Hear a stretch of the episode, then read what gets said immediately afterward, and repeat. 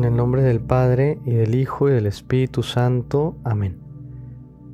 Hoy viernes quisiera compartir con ustedes el salmo que hoy escuchamos en misa y recordando que los salmos recorren tantas experiencias humanas, tantos sentimientos humanos y que es una manera de orar con la palabra misma de Dios, expresar esos sentimientos, e, expresar esas experiencias humanas que todos vivimos.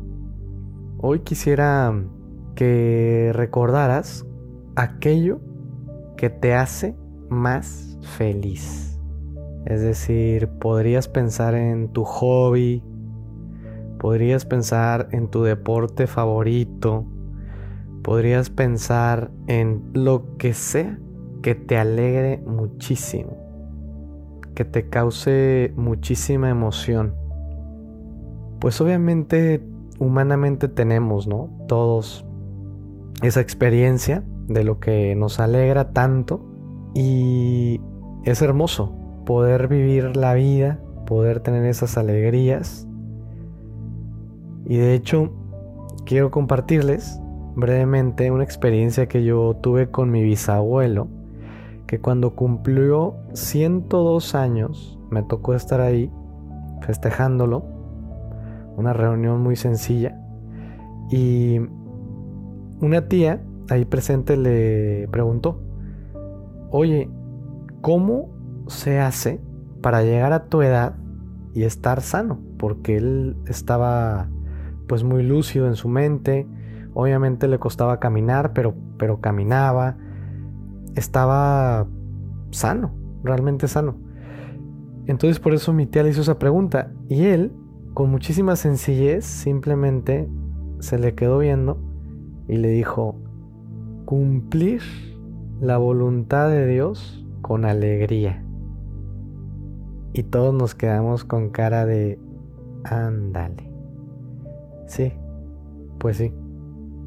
Ahí nos dejó el gran consejo de buscar vivir la voluntad de Dios con alegría.